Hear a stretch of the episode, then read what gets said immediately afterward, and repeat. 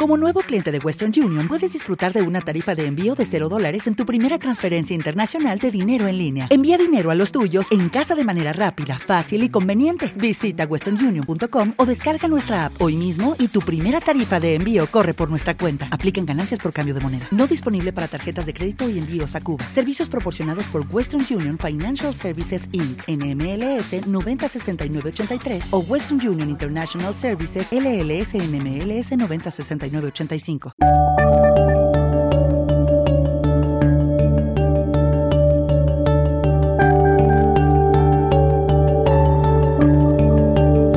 Bienvenidos a Lactando, capítulo 31 del 12 de mayo de 2017. Muy buenas a todos, yo soy Rocío Arregui y esto es Lactando, Lactando Podcast, un programa sobre lactancia y crianza con apego creado por la Asociación Lactando de la región de Murcia. Hoy llevamos nuestro podcast a, la tertulia máxima, donde estamos cinco compañeras y, Mayalen, la hija de una de las, de las vocales, de Verónica. Y tenemos un montón de cosas que contaros, pero antes de nada vamos a pedir disculpas porque hicimos involuntariamente en abril un mutis por el foro. Aquí en abril pues tenemos fiestas y una cosa lleva a la otra y a problemas de agenda con una invitada que teníamos que nos iba a hablar de cosas muy interesantes y eso hizo pues que os dejásemos un poco con la intriga de ver qué os contaríamos ese mes. Lo hemos pasado este mes, vamos a abordar un tema interesantísimo y ya vendrá invitada y os diremos quién es y qué hace. De momento, hoy con promesa de bizcocho, café y té, abordamos un tema precisamente entre muchas, y por eso somos cinco, para quitarle hierro al asunto, porque es una de las cosas que más nos consultan, aparte del agarre en los primeros días, y porque pues eh, a veces duele mucho, a veces es como muy desmotivador y muy frustrante y venimos eso, a hacerlo en forma de coloquio, de charla, a que la nena por aquí se la oiga pues hablar o llorar, que para eso esto es un podcast de lactancia. Y en fin, a contaros lo que sabemos sobre un tema muy polémico que es la mastitis. Os hemos contado precisamente que lo queremos abordar de esta manera, aunque ya hicimos una mención a la mastitis en el podcast 17, eh, si no nos equivocamos, que se llama Me duele el pecho. Pero en todo caso, además de animaros a que lo busquéis, lo que vamos a hacer hoy es abordar este tema en cuanto a qué es exactamente la mastitis, pero no la que de la que hablábamos así más evidente, sino una mastitis que tenemos ahí más oculta, la llamada mastitis subaguda o mastitis subclínica. No nos vamos a perder en términos médicos, pero sí en que mis compañeras y yo os contemos un poco qué es lo que pasa cuando uno la tiene, qué es lo que hay que hacer, qué casos nos hemos encontrado y, en fin, para eso, sin más dilación, os presento porque esto no es mi podcast, esto es el de todas. Y aquí tengo a mis compañeras. Esmeralda, hola. Hola, buenas tardes. A Verónica, buenas tardes. Hola, buenas tardes. A Raquel, si se acerca al micro. Hola, buenas tardes. Y a Amparo, buenas tardes, Amparo. Hola, buenas tardes. Bueno, pues con, todas ellas vamos a, empezar a hablaros de, de, la mastitis, de las últimas, del último estudio que se publicó incluso de la guía de la estancia materna que se ha publicado para sanitarios hace poco. En fin, a contaros en qué consiste. Eh, ¿Cómo empezamos hablando? Porque claro, decíamos mastitis y vendrá a la cabeza lo primero de todo, pues de la que ya hablamos, ¿no? La de el pecho rojo, duro, turgente, mm, quizá un poco incluso de plétora mamaria, como un poco hecho una piedra a veces, y con la amenaza de mm, tienes que destetar, tienes que dejar de, de mamar de ese pecho, vete al hospital y que te manden además el aumentine, ¿no? Y mm. claro, esa es la mastitis, digamos, que incluso da fiebre a la madre, la sensación de mal cuerpo, de gripe. ¿De qué estamos hablando ahí? ¿Esa mastitis cuál es? Esmeralda, que tengo con ganas de hablar. Hombre, eh, esa mastitis tiene toda la pinta de ser una mastitis clínica, una mastitis aguda. Mm, esa es la mastitis más conocida, por así decirlo, y la más temida también por, por la mayoría de las mujeres que, que han sido madres, porque mm, siempre se ha asociado esa, esa patología, esa enfermedad, a tener que dejar eh, de dar el pecho, sobre todo debido, yo creo, que a una mala comunicación de, por parte del sanitario hacia, hacia lo que es la madre, que no ha sabido enfocar convenientemente el tema. Y para mm, mejor muestra, pues deciros que muchas veces las mamás que vienen a nuestras reuniones pues expresan una serie de miedos, una serie de temores y que por más que terminamos, repasamos una y otra vez cuáles son los síntomas que tienen que empezar a, detectar para ponerle remedio para que no se vayan a más, pues es una pregunta eh, recurrente que vuelve una y otra vez y que las mamás necesitan ser reafirmadas en, en saber que realmente la, la domina. Porque no sé, hay mucho falso mito, ¿no? Uy, que no tengas una mastitis, mi cuñada tuvo una mastitis, mi prima tuvo una mastitis, y le tuvieron que vender al pecho, y le tuvieron que hacer no sé qué. Pero, claro, ahí qué es lo que está indicado para que para situarnos antes de hablar de la, de la que queremos hablar hoy, esa mastitis aguda, clínica, cómo se ve y qué hay que hacer cuando nos pasa eso. Pues mira, generalmente eh, previamente a la mastitis ha habido una ingurgitación del pecho y una obstrucción de algún conducto. Entonces, esa leche que no ha fluido se ha quedado como estancada. Vamos a explicarlo todo muy rápido, ¿no? Mm, fácil, pero gráfico. Eh, si tú a esa leche que se ha quedado retenida no dejas que salga, llega un momento en que se queda ahí estancada y puede llegar a proliferar una serie de bacterias que van a dar como resultado una zona roja, una zona dura, eh, una sensación como de madre griposa con dolor de articulaciones, con un cansancio excesivo y con una fiebre que va a ir subiendo y que va a responder muy mal a, a pastillas, a medicación. Eh, se va a poner en 40 de fiebre y realmente no va a saber qué es lo que le está pasando, simplemente que se encuentra fatal. Claro, porque esa fiebre eh, es el síntoma de una infección, de la, inflamación de la mama, la mastitis. Entonces, el antitérmico bajará la fiebre, pero al no la infección la está. Efectivamente, no resolver la infección, eh, la fiebre volverá a subir y cada, es un poquito cada vez más, es progresivo.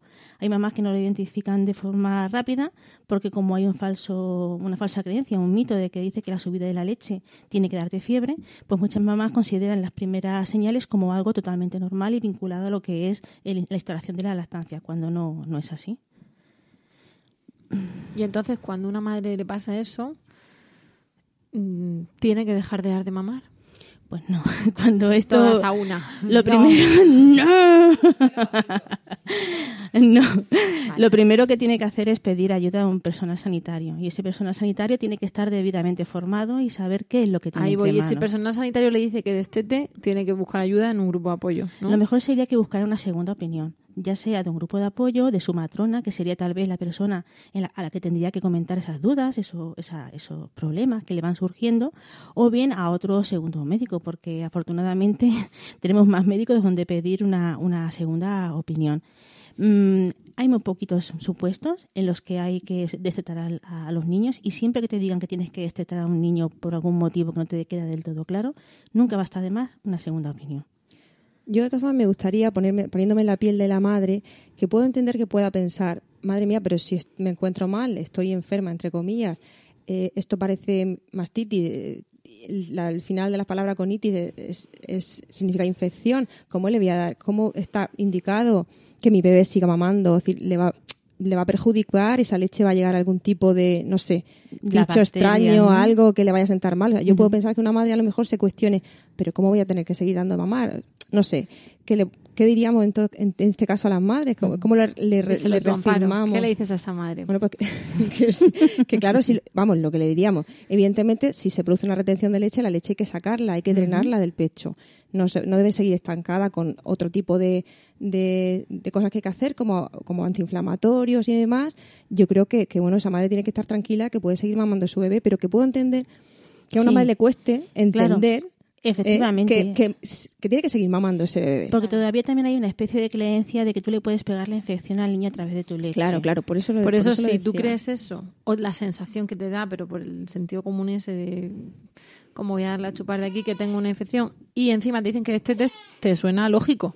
Claro, claro, por eso es fácil que, que la madre destete si no recibe las indicaciones adecuadas. Pero ya no me quedo ahí. Tú imagínate que al final la mamá decide destetar, pero es que no es la primera vez que nos encontramos como grupo de apoyo a mamás que han destetado y que no se les ha indicado que ese pecho debe vaciarse.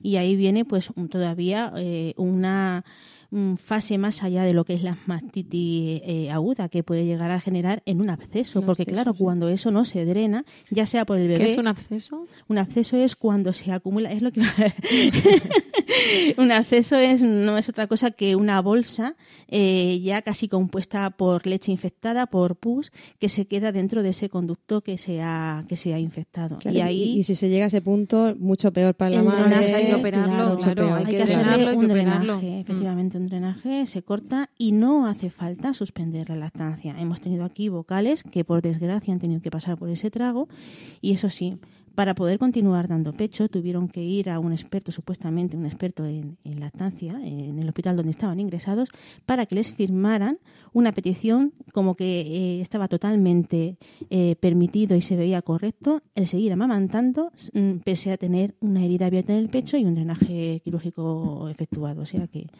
aún faltan muchos mitos y muchas barreras por, por, por tirar abajo. Yo añadiría también otra situación, ¿no? Cuando tenemos el pecho engurgitado, nos duele y tenemos ahí una, una inflamación, eh, que- que, vamos, eh, sabemos que está todo focalizado en el pecho, pero a veces nos encontramos que en nuestra trayectoria pues tenemos pues, un dolor en el cuello, una contractura muscular, te, te recetan muchas veces una medicación que está contraindicada en teoría, que luego la práctica hay que remitirnos realmente a- ver si es incompatible o no. Y dice, no, no, tienes que dejar de dar el pecho. Pero claro, como decía Esmeralda, si no hemos producido un vaciado correcto antes de dejar de dar ese pecho, estamos facilitando que haya una ingurgitación provocada simplemente por no colocarnos al bebé o por no colocar a un sacaleches para hacer esa extracción de leche que ha quedado, que ha quedado ahí. Así que desde aquí os remitimos a que miréis siempre que os, os digan está contraindicado con la lactancia. Pues para eso tenemos una página estupenda, eh, e-lactancia.org, donde aparece la compatibilidad de los medicamentos con, con la lactancia, para que antes de tomar una medida drástica, pues veamos si hay otras posibles soluciones y otras alternativas. Sí, porque a los miedos a la madre, aparte del miedo al se tiene que tomar mi leche, que en teoría hay aquí una infección, es el miedo, además yo me tengo que medicar y mi hijo, ¿qué va a pasar? ¿no? Por eso está bien lo que ha subrayado Verónica, porque Claro. hay, el miedo viene por, do- por, por dos frentes. vías. Esa Sí, página sí. web que es recomendada por la Asociación Española de Pediatría, no lo olvidemos, que no es una página extraña, una página que no esté respaldada por profesionales en la salud con bastante saber en, esta, en este campo, eh, es una estupenda herramienta, como hemos dicho, para que ese médico, que a lo mejor está un poco reticente o que no termina de, creer que vaya a poder ayudar a esa madre, pueda consultar con un igual, porque esa página está regida también por médicos y por científicos cualificados, cuál es el tratamiento de elección. Porque además, si el antibiótico que él tiene en mente eh, es resistente, como ya veremos un poquito más adelante lo que significa resistente y tal, eh, a esa bacteria que está causando el problema, siempre le va a dar una opción terapéutica. Le va a dar, eh, compatible con la lactancia, el nombre de otro principio activo que sí que le va a poder ayudar a tratar ese cuadro. Así que, mm, Esa importante. es maravillosa. Es importante y es importante que los médicos eh, consulten sus dudas.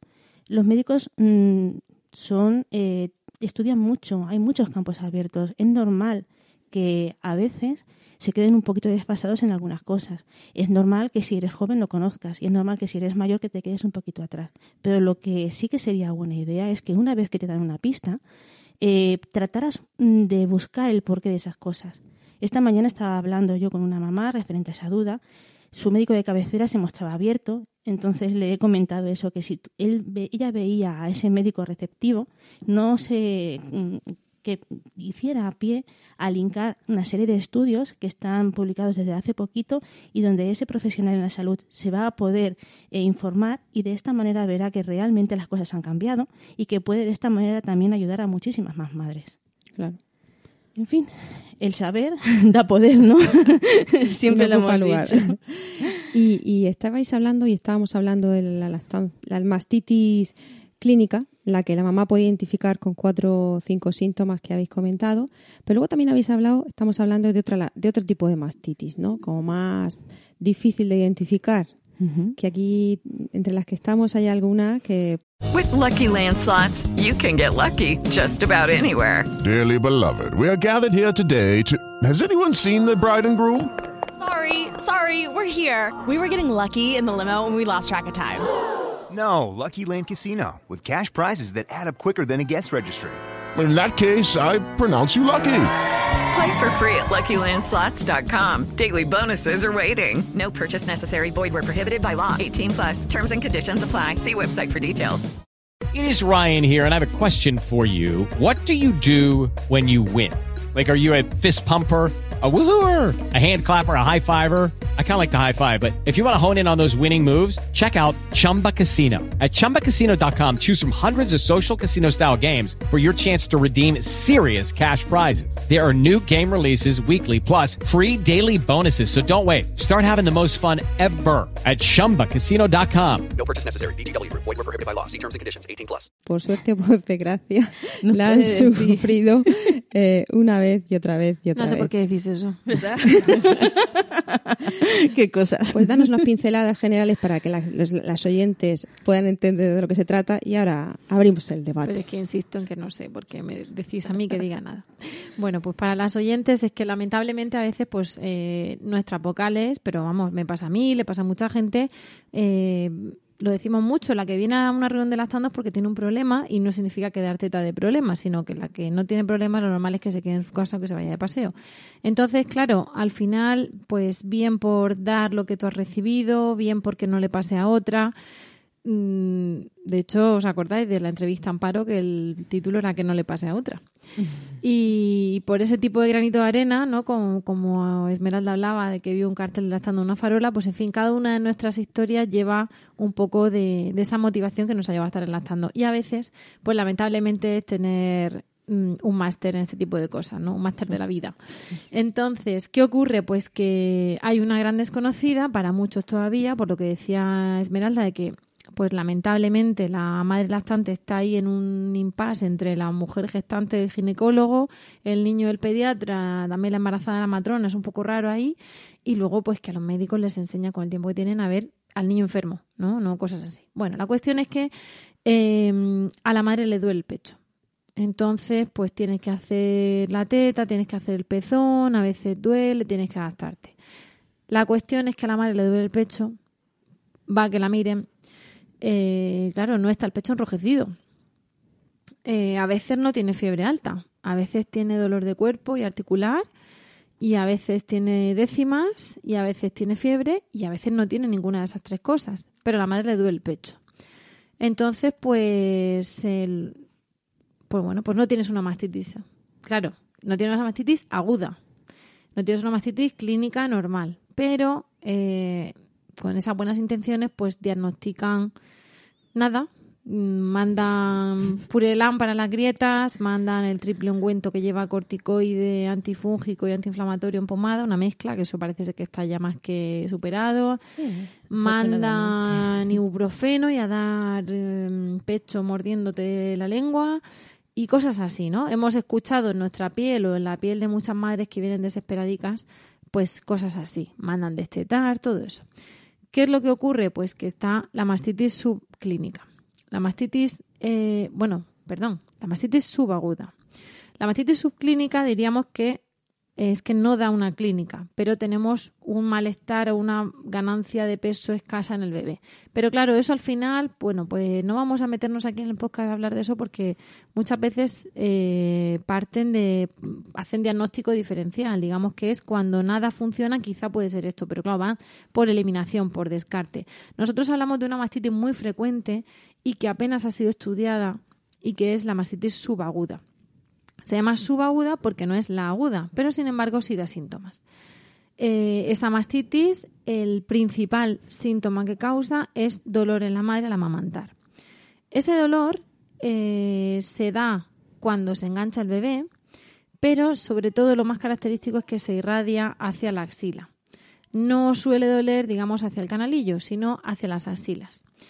Y como muchas veces hemos contado que somos estupendas y que a los cinco minutos de dejar de mamar se pone la leche en pista de salida para preparar una nueva toma que pueda haber, a los cinco minutos ese dolor vuelve y de nuevo de la axila hacia el pezón.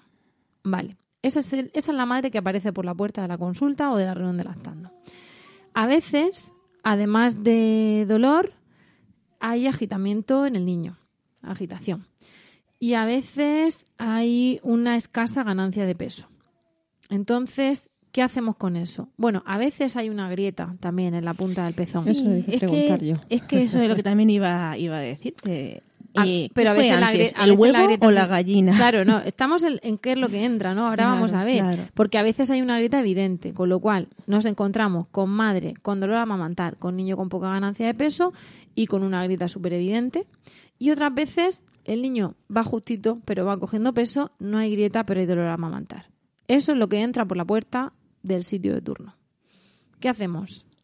Eh, ese dolor que has, que has descrito, Rocío, que era como del pezón hacia la sila y luego a la inversa, da la sensación como si fuesen un dolor que se, se mueve por el conducto, Claro, podemos ese dolor decir, es muy ¿no? característico. Como pero claro, agujitas. hay que, hay que, cuando la madre te dice me duele, como el dolor de cada uno solo lo siente cada uno, hay que Sí, preguntar. es muy subjetivo. Entonces, ese dolor se describiría como punzadas, como si te clavasen agujas dentro del pecho.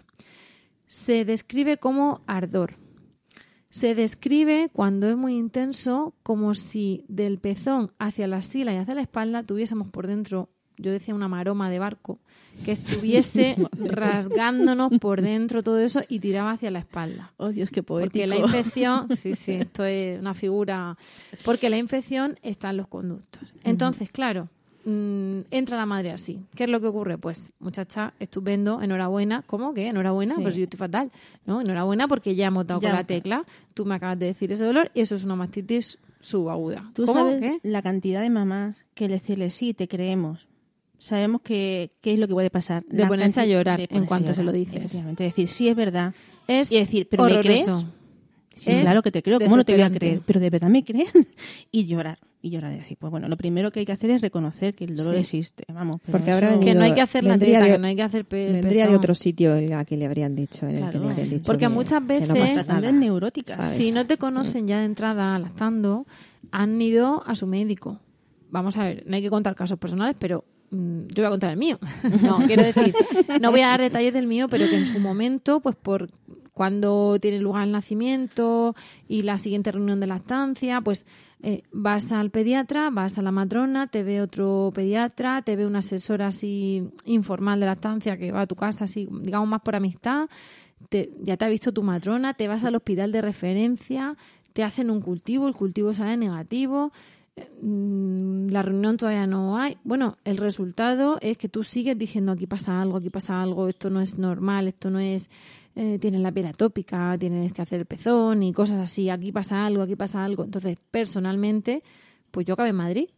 Pero claro, no tenemos que acabar en Madrid. Esto no es el, el franquismo de provincias, de aquí no está todo en Madrid. Claro, claro. Afortunadamente. Pero que vas dando tumbos, dando tumbos hasta que al final encuentras eso. Entonces, lo que tenemos que hacer es anticipar. ¿Qué pasa? Que cuando la madre, antes de llegar a ese punto, se encuentra con que, claro, si alguien con criterio, como su pediatra, su matrona, su ginecólogo, su médico de cabecera, le han dicho una cosa, pero ella sigue diciendo que no hay, y llega lactando y le dicen, te creemos, pues claro, la mujer, de puro alivio, mm, Sí. se, Pues se derrumba, pobrecilla, Claro, se derrumba, claro. normal. porque además es muy doloroso. Entonces, ¿qué pasa? Que esas punzadas son la clave para decirle, enhorabuena, ya está, ya tienes el diagnóstico, ahora se cura. Bendita curación de ese tipo de cosas. Sí, Ojalá porque, todo fuese porque así. Un, un comentario, porque esa madre, yo no, no he tenido la suerte, no he sufrido ninguna mastitis como la que estás describiendo, pero esa madre no va a notar ninguna zona roja en el pecho, No. ningún bulto, es Puede, decir, puede no lo por, va a la notar misma, en por la misma grieta quizá notar eso, pero claro, Mm. eso sería porque ha habido también una obstrucción en otro conducto. Efectivamente. Pero sería porque entonces tiene dos patologías. Pero la patología en sí de la mastitis subaguda no da enrojecimiento del pecho. Puedes tener calor, puedes tener sensación de tumefacción, de, de endurecimiento, pero claro, todo eso además viene alimentado por, lo- por la mastitis. ¿Qué es lo que ocurre con la mastitis? ¿Esto es un monólogo mío o qué? Aquí hablamos Mm. todas. Estaba pensando en una mamá que hace poco vino también adaptando, que al final tuvo que irse a Madrid, pero porque todos los pasos previos habían ido fallando.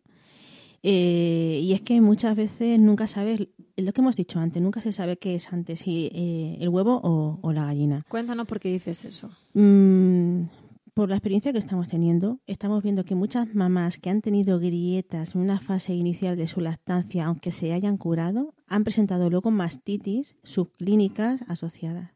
Luego estamos también viendo muchas mamás que sufren obstrucciones de repetición que eh, también se están relacionadas con este tipo de, de, dolencia, de la mastitis. Estamos viendo un montón de supuestos, ¿vale? Yo comentaros que cuando en su día yo sentía esos dolores y, y no se me veía nada, eh, donde realmente encontré alivio fue el encontrarme ese comentario que acaban de decir mis compañeras de entendemos lo que estás pasando, no me lo podía creer, digo, ¿de verdad? Mm, Me sentí liberada, mm, no porque tuviera un diagnóstico, no porque tuviera una solución, sino porque me sentí escuchada y que no era una paranoia. Porque estamos acostumbrados a que cuando una persona tiene un síntoma, ese síntoma da la cara de alguna situación que viene por detrás.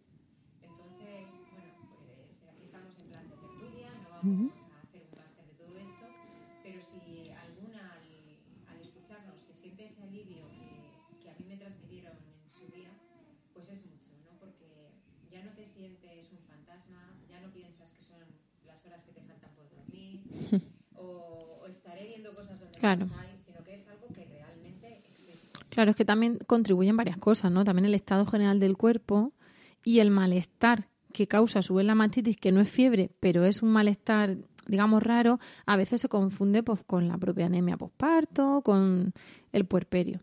Nosotras cuando, cuando colgamos el podcast vamos a colgaros como anexo un artículo que, que se llama Mastitis puesta al día y que es de, de 2016 de los doctores Blanca Espínola Docio, Marta Costa Romero, Marta Díaz Gómez y José María Paricio Talayero. Eh, no habla solamente de la mastitis aguda, habla de más, pero eh, es importante, ¿vale? Es, eh, es muy clarificador. En esto también vamos a hacer referencia a Juan Miguel Rodríguez, que es eh, un veterinario. Es un señor que, claro, como las vacas con mastitis no dan leche y es un negocio, pues vio ahí, claro, vio ahí que, Hay que buscar una solución. entonces eh, se puso a investigar sobre este tipo de cosas. Es, no vamos a decir que esto es el santo grial porque yo personalmente no conozco lo que es el rigor de los estudios, cuándo se considera un estudio fantástico, cuántos estudios hacen falta para que lo que se diga sea cierto, si solo con uno basta, ese tipo de cosas a nivel investigador, yo personalmente no los controlo, pero publicó un estudio sobre la mastitis subaguda y es una persona que desde la Universidad Complutense de Madrid pues estaba tratando a madres que iban a por un probiótico. No, pero no me adelanto. ¿Por qué decimos esto? Pues porque se ha visto que hay cierta incidencia de mastitis subaguda en madres según el tipo sanguíneo, con A positivo. Se ha visto que puede haber incidencia de mastitis subaguda, perdón, que he dicho antes aguda, subaguda, eh, con, tendrá que ver con cuestiones del sistema inmune de la mujer, en los que yo no voy a entrar porque no controlo. Y eh, se ha visto que hay mucha incidencia cuando se administra antibiótico intraparto, el famoso antibiótico por estreptococo positivo o por cesárea o similar, o de la semana 32 del parto en adelante. Es decir, el típico antibiótico por infección de orina eh, de la semana 32 en adelante. ¿Qué pasa? Que la mastitis subaguda viene a ser, porque estamos aquí hablando de mastitis, mastitis, pero vamos a ver, Sí, eh. mastitis es una infección de la mama. Pero ¿por qué la llamamos subaguda? Pues porque no tenemos ahí el pus del que ha hablado Esmeralda, sino porque hablamos de una descompensación, una alteración de la flora normal del pecho. Tenemos una flora normal en la piel del pecho, tenemos una flora normal en el estómago, tenemos en el intestino, tenemos en la vagina y cuando se desequilibra, pues a veces, por ejemplo, son mm, famosas las cándidas vaginales, ¿no? Que hay una descompensación. Pues en la, la mama pasaría algo así. Y digo yo, Mm. ¿y tú cómo sabes que están descompensadas? ¿Hay alguna forma de descubrir si eso se Claro, se ha no, no, ahora vamos, vamos a eso, vamos a eso. Ay, Pero vale, estamos vale. hablando de mastitis y dice, bueno, infección, pero infección ¿qué ha pasado? Y por eso dices tú lo de la grieta. Porque a veces la descompensación viene porque ha habido una grieta, han entrado gérmenes patógenos y se ha descompensado. Pero lo que decía Juan Miguel era que la grieta era el indicativo de que dentro había mastitis. Ajá. La descompensación ya estaba y por eso se forma la grieta. Con lo cual, With the Lucky Land slots, you can get lucky just about anywhere. This is your captain speaking. Uh, we've got clear runway and the weather's fine, but we're just going to circle up here a while and uh, get lucky. No, no, nothing like that. It's just these cash prizes add up quick. So I suggest you sit back, keep your tray table upright, and start getting lucky. Play for free at LuckyLandSlots.com. Are you feeling lucky? No purchase necessary. Void where prohibited by law. 18 plus terms and conditions apply. See website for details. Hello, it is Ryan, and we could all use an extra bright spot in our day, couldn't we? Just to make up for things like sitting in traffic, doing the dishes, counting your steps, you know, all the mundane stuff. That is why I'm such a big fan of Chumba Casino. Chumba Casino has all your favorite social casino style games that you can play for free anytime, anywhere with daily bonuses. That should brighten your day a little. Actually, a lot. So sign up now at chumbacasino.com. That's chumbacasino.com. No purchase necessary. VGW Group. Void were prohibited by law. See terms and conditions. 18 plus. Huevo, gallina, gallina, huevo. Eso la es. realidad es que hay descompensación en la flora, dolor en la mama y la mayor parte de las veces, por no decir todas, ha habido grieta. Mm, Y la mayor parte de esas veces se ha mantenido la grieta, eh, pero en otras no, en otras se ha conseguido cerrar. Entonces, ¿qué ocurre con eso?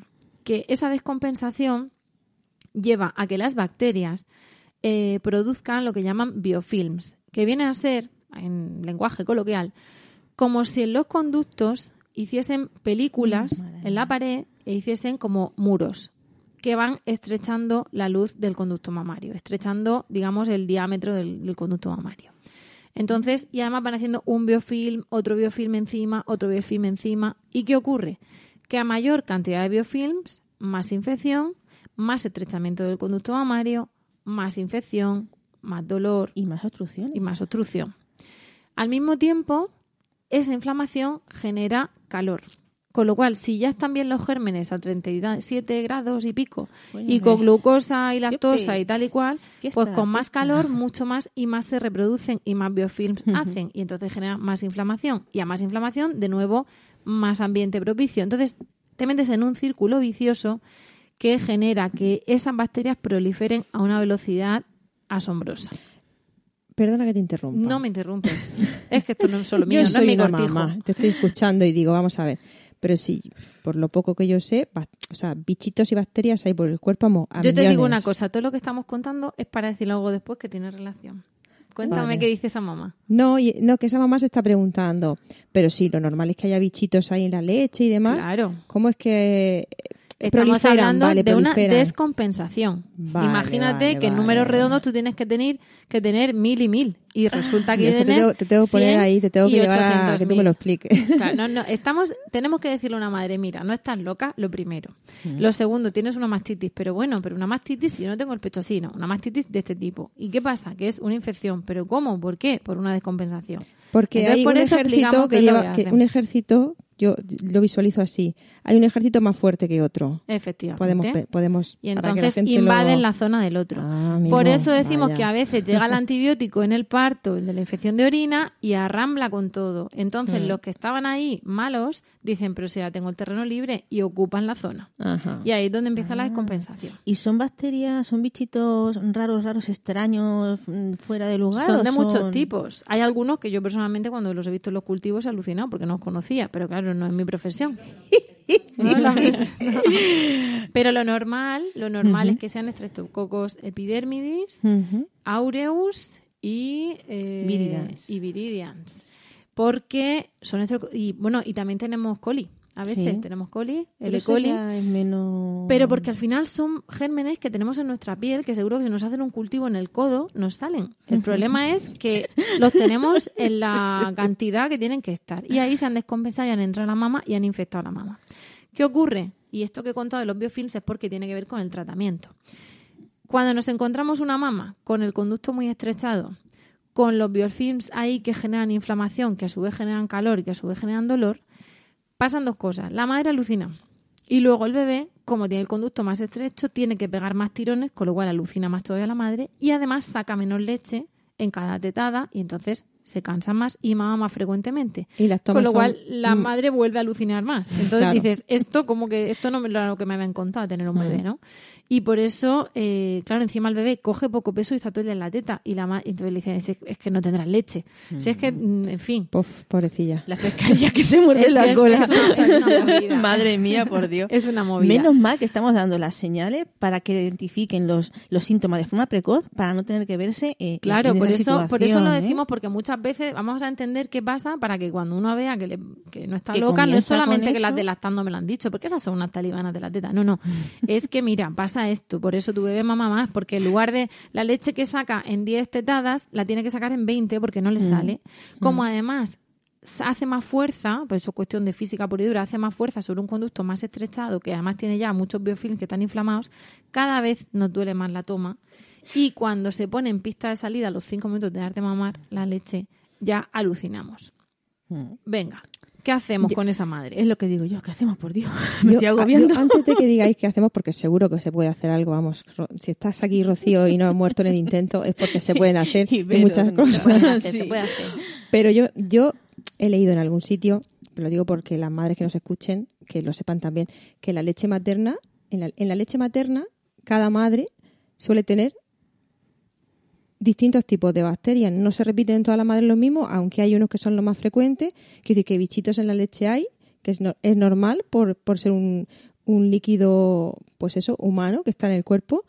Y, y que bueno, que lo que estáis contando es eso, que al final, dentro de esos bichitos, pues hay algunos que incrementan tanto su tamaño que, que vamos, que se ponen ahí, escampan a sus anchas, es lo que queréis, lo que Exacto. queréis decir, para que madres Una cosa lo gráfica. Tú imagínate un vagón de, de, de, no sé, pues de tren o de metro, ¿vale? Tú imagínate que esas son las bacterias.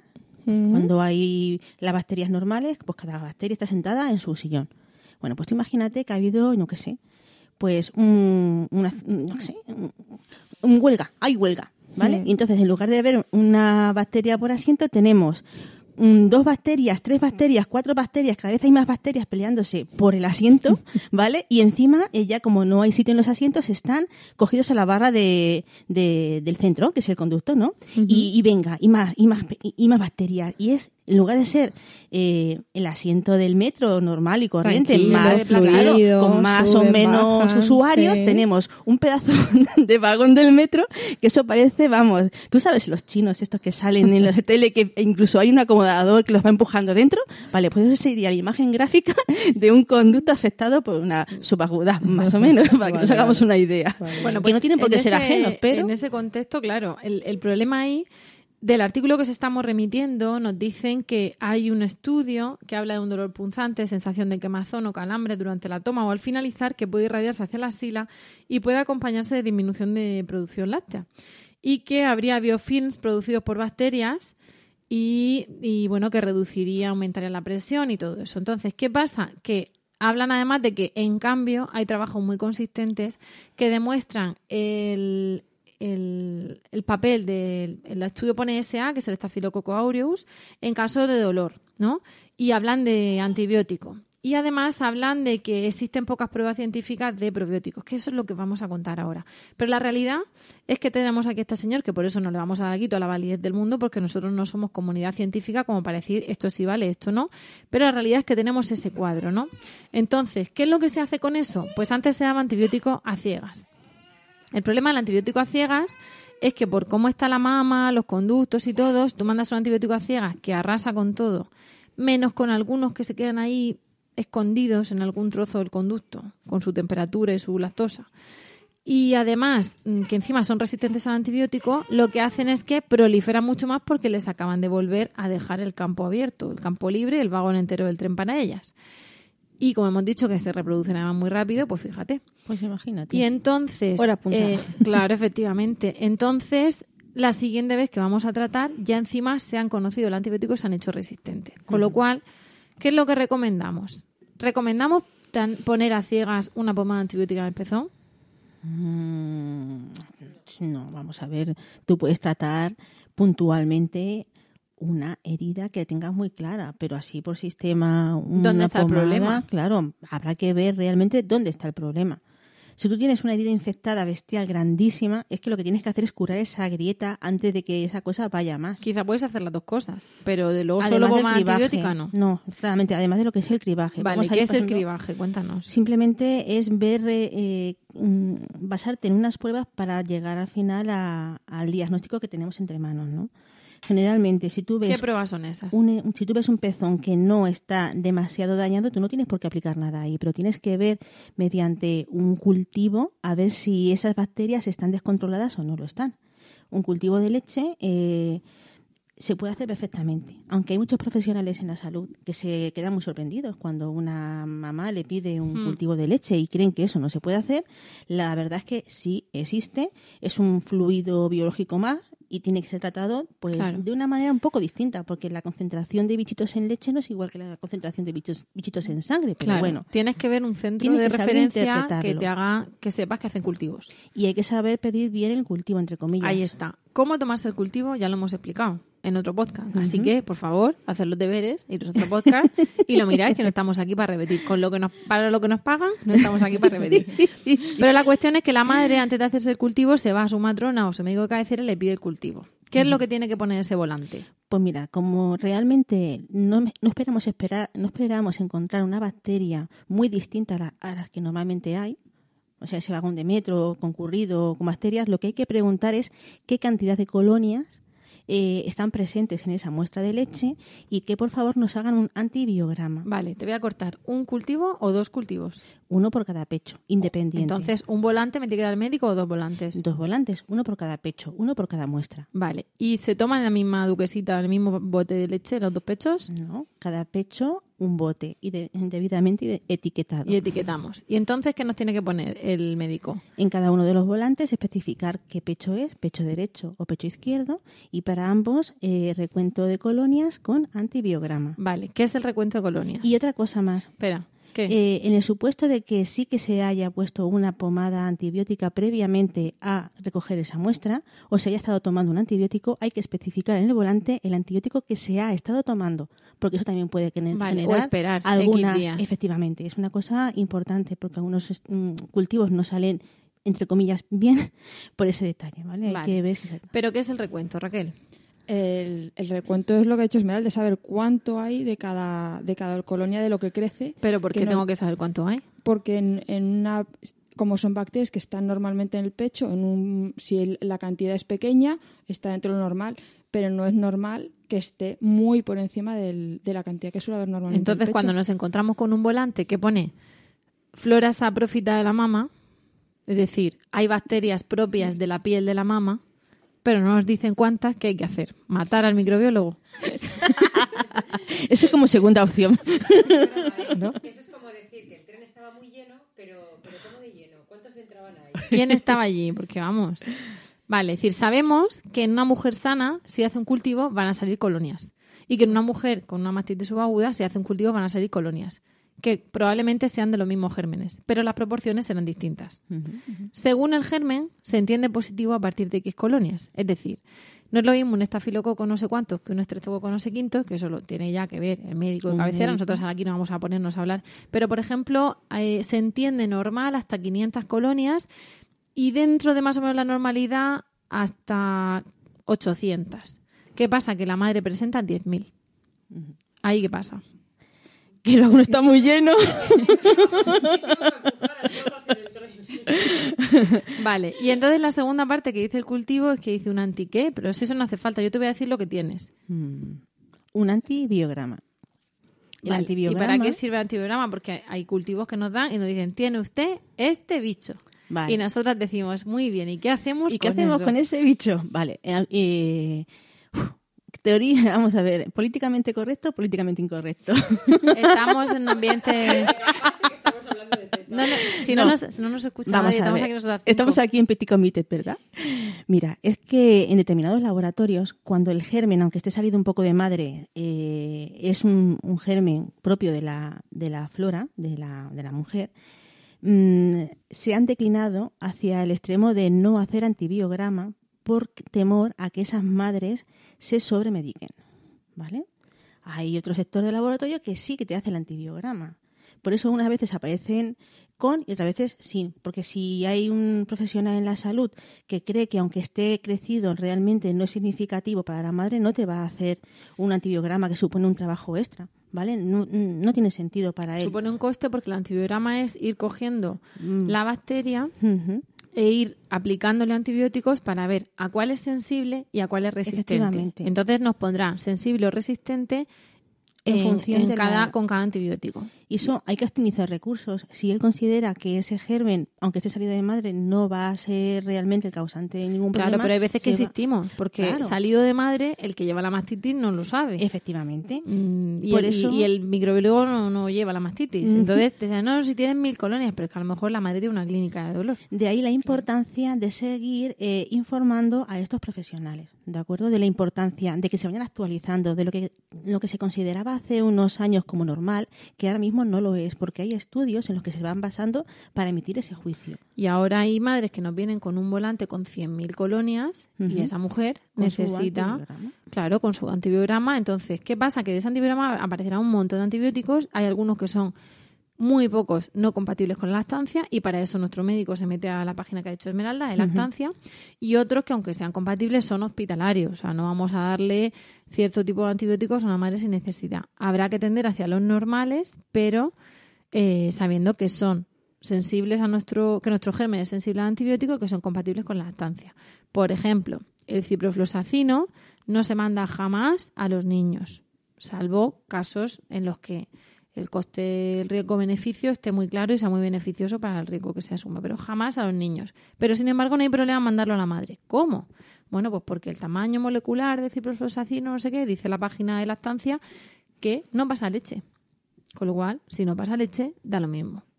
Entonces, para eso necesitamos nuestro antibiograma. Ya tenemos nuestro, nuestro antibiograma. ¿Qué hacemos con eso? irnos al médico a que nos recete el antibiótico que toca, si sabe entender lo que hay en la hojita.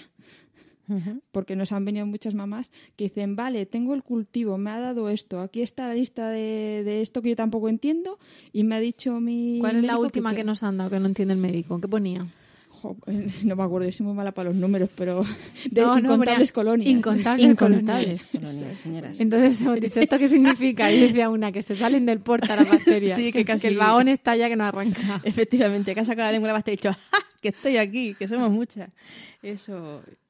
Pues en ese caso hay que mandar un antibiótico. ¿Qué pasa? Que, como siempre, hay que agotar el tratamiento antibiótico que nos mandan. Si un médico nos manda un antibiótico, hay que tomárselo a rajatabla los días que dice a las horas que dice. Y en la mama, además, lo normal es notar mejoría más tarde que si es algo, por ejemplo, de garganta. Porque la estructura de la mama y los conductos hacen pues, que sea más difícil llegar a todas las bacterias. De hecho, en la mastitis, a veces in vitro, en el cultivo, nos sale que algo es sensible y, que puede ir bien el antibiótico y luego a lo mejor no funciona. O no funciona todo lo bien que debería. Por lo tanto, hay que ponerse en manos de un sanitario, de un médico, para ver el tema del antibiótico y la mastitis.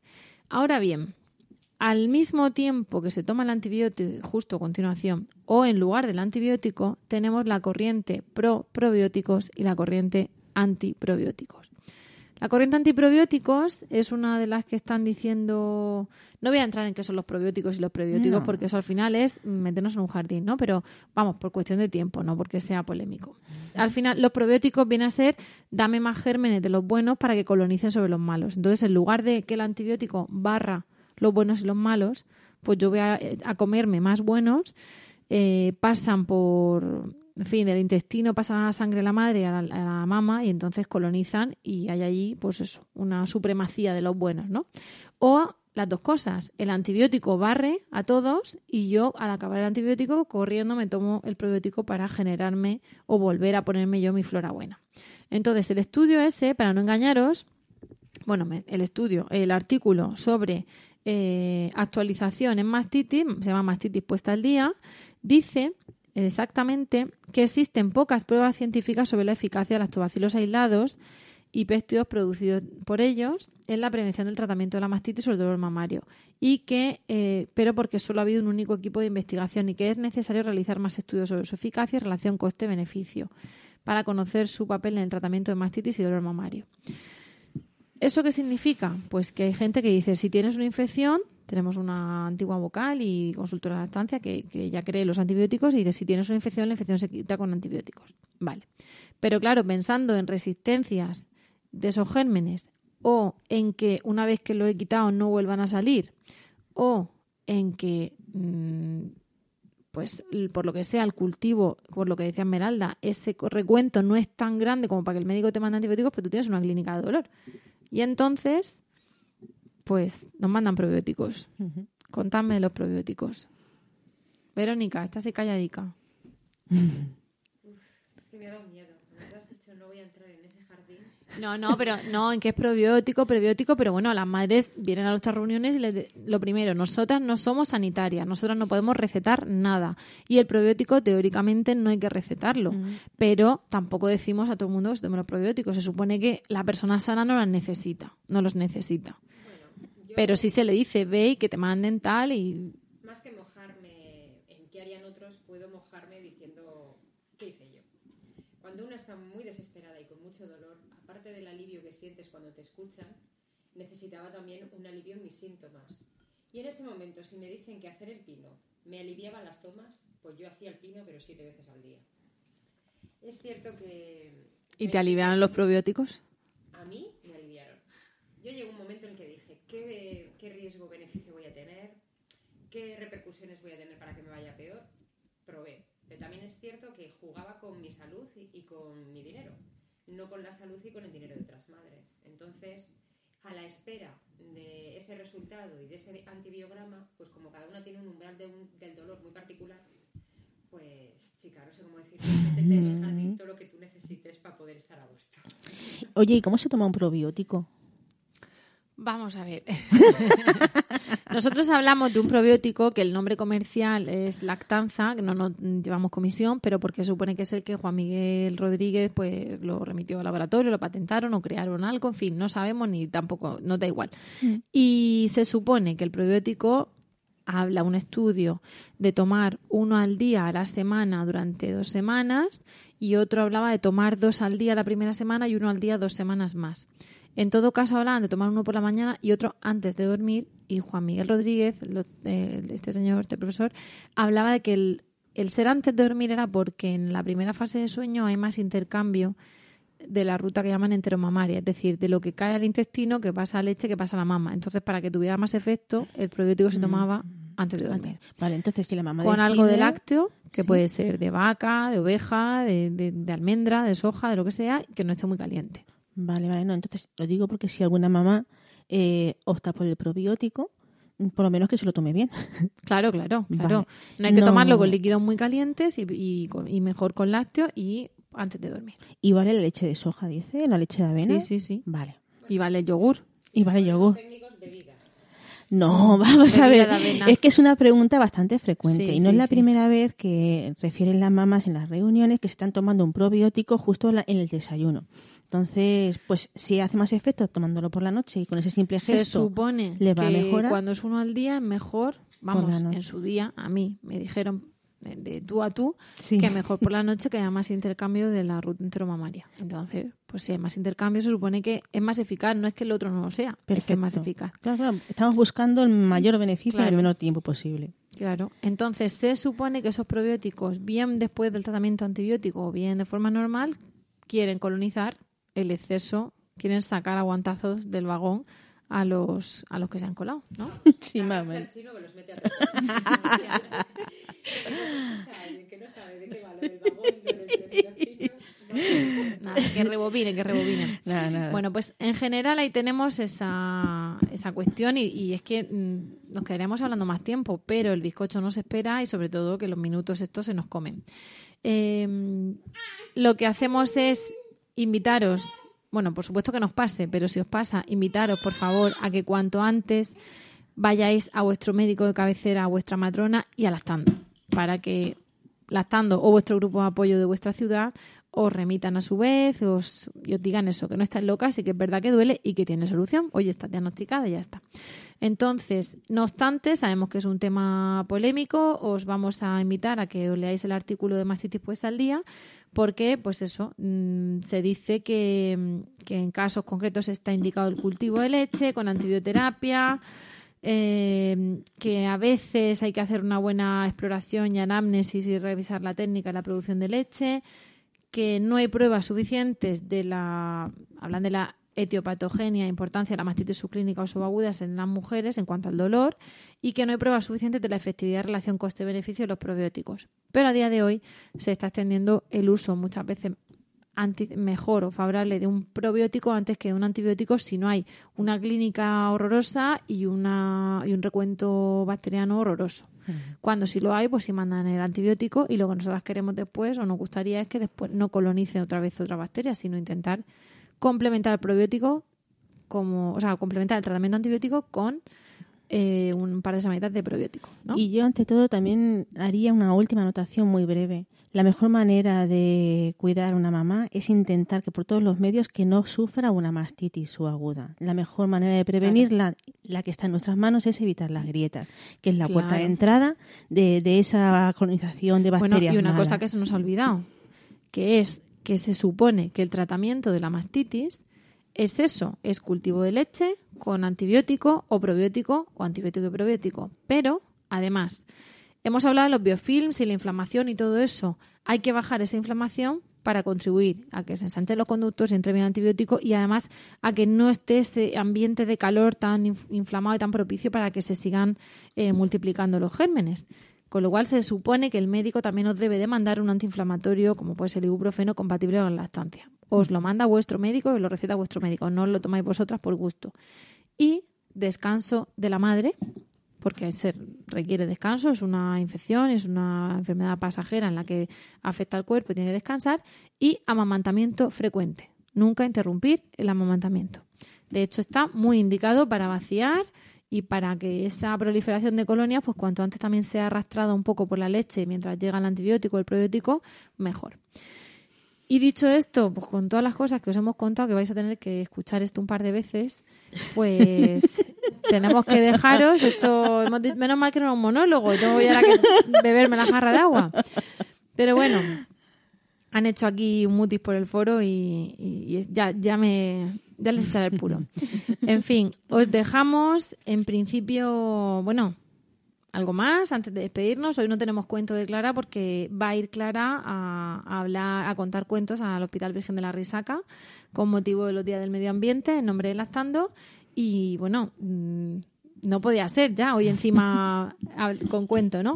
Entonces lo que vamos a hacer es despedirnos, os vamos a invitar, eso sí, el mes que viene no vamos a fallar. Tenemos un tema muy chulo que, que muchas veces nos han preguntado, como es el amamantamiento a gemelos con una madre gemelos y especialista, además sanitaria. Y mientras tanto, pues nada, vamos a dar por concluido el podcast de hoy. Muchísimas gracias por el tiempo que habéis dedicado a escucharnos y esperamos de corazón que os haya resultado entretenido y de utilidad. Ya sabéis que podéis contactar con nosotras en nuestra web lactando.org o por correo electrónico en lactando.gmail.com. También estamos en facebook.com barra lactando.murcia y en Twitter como arroba lactandomurcia. Ya sabéis que si queréis compartir este podcast con más gente, podéis decirles que nos escuchen en nuestra web o que nos busquen en iTunes, Spreaker o eBooks. Y bueno, por nuestra parte, gracias Esmeralda. Mm, nada, un placer. Gracias Verónica. Gracias Raquel. A vosotras. Gracias Amparo. Gracias a vosotras. Nos despedimos hasta el próximo programa y como siempre os deseamos mucho amor y, Y mucha, mucha teta. teta.